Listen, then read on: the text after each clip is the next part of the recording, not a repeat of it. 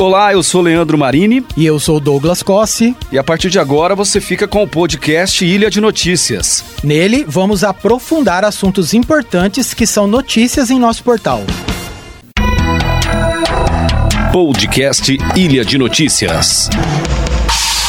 Pois é, a pandemia de coronavírus está completando um ano, mais forte do que nunca. Casos em alta, mortes e enfermarias e UTIs lotadas viraram uma cena comum em todo o país.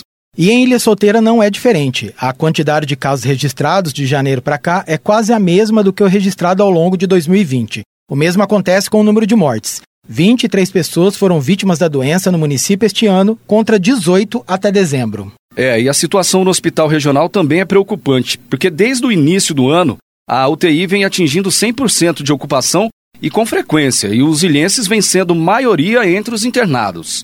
Ouça o que diz a secretária de Saúde, Eliana Covre, sobre a pandemia em Ilha Solteira. A população não está comprometida e não está consciente da gravidade que é essa pandemia, do que está acontecendo e do que ainda tem por vir. Eu acredito que não vai muito mais longe, nós vamos ter um lockdown no estado de São Paulo. Assim como um ano atrás, março começa com a cidade enfrentando uma série de restrições e o principal atingido é o comércio. A diferença é que há um ano todo mundo teve que fechar. Hoje o funcionamento é parcial. Está proibido o atendimento presencial, mas também liberado o serviço interno e o atendimento por delivery e no sistema drive-thru. Esse modelo híbrido permite um respiro para o comércio, que pode manter parcialmente as suas atividades, mas ainda longe do ideal para a maioria dos comerciantes.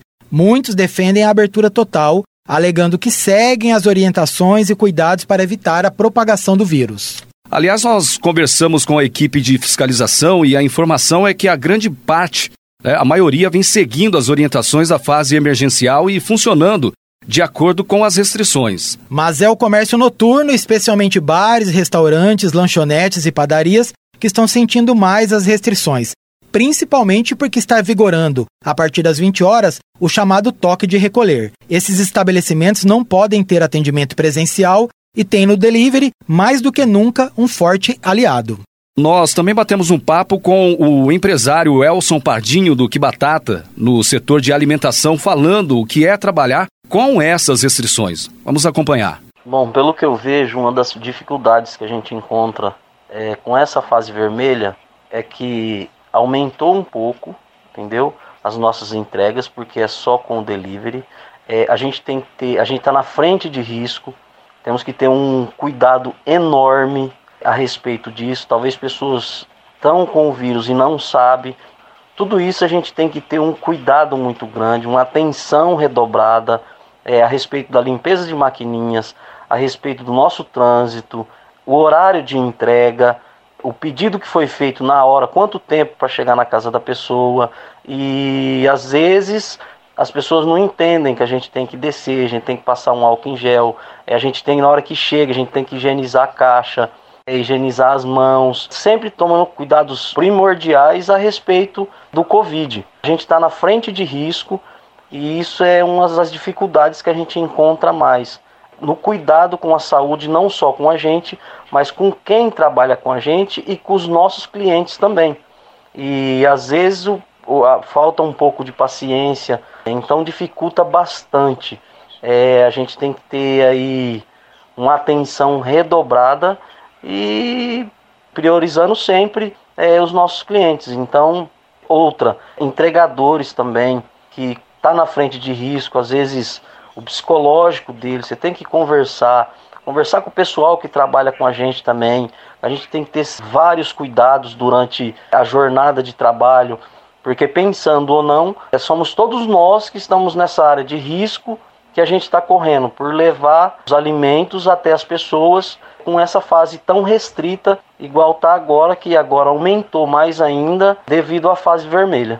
É, gente, e mesmo com o endurecimento das restrições, a doença está mais forte do que nunca e matando. Já são 23 vítimas somente neste ano. Ilha já registrou até esta segunda-feira, 15 de março, 1.268 casos, 615 apenas de janeiro para cá. E 41 ilhenses já perderam a vida para essa doença. 23 só em 2021. E apesar desses índices alarmantes, ainda é preciso ficar reforçando e sempre com frequência para que a população não deixe de fazer o básico, evitando a propagação do vírus através de aglomeração, não é? fazendo uso da máscara facial, álcool em gel para higienizar as mãos e mantendo, sim, o distanciamento social. Hoje, por incrível que pareça, não é difícil você ver pessoas sem máscara na rua. Com isso, a Prefeitura lançou recentemente uma campanha onde reforça a importância dessas medidas protetivas. Ouça um trecho. Ainda não é hora de relaxar. Precisamos manter as medidas de prevenção e avançar na vacinação contra a Covid-19. Somente com o uso de máscara e álcool em gel, lavando as mãos com frequência e mantendo o distanciamento, vamos conseguir vencer. Quando chegar sua vez, vacine-se. E quando relaxamos na proteção, a consequência direta é o aumento de casos e, claro, de internações.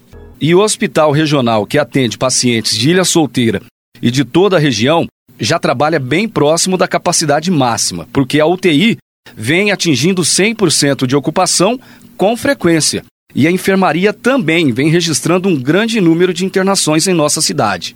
E além do aumento no número de casos e internações, a informação é que o período que o doente precisa ficar internado está sendo maior, porque o vírus estaria mais agressivo. E não é só o hospital regional que vem sendo pressionado. O PA da gripe, que concentra o atendimento de pacientes com síndromes gripais, foi reaberto pela prefeitura em janeiro, diante do aumento de casos na cidade. Também vem registrando grande movimento. O movimento está tão intenso que a prefeitura teve que contratar às pressas mais um médico para atendimento no local. É, o pior é que a curto prazo não há sinal de melhora não, e a vacinação parece ser a única solução. Mas esse é um assunto para o próximo podcast Ilha de Notícias. Até lá, e tome cuidado usando máscara, álcool em gel e mantendo o distanciamento social.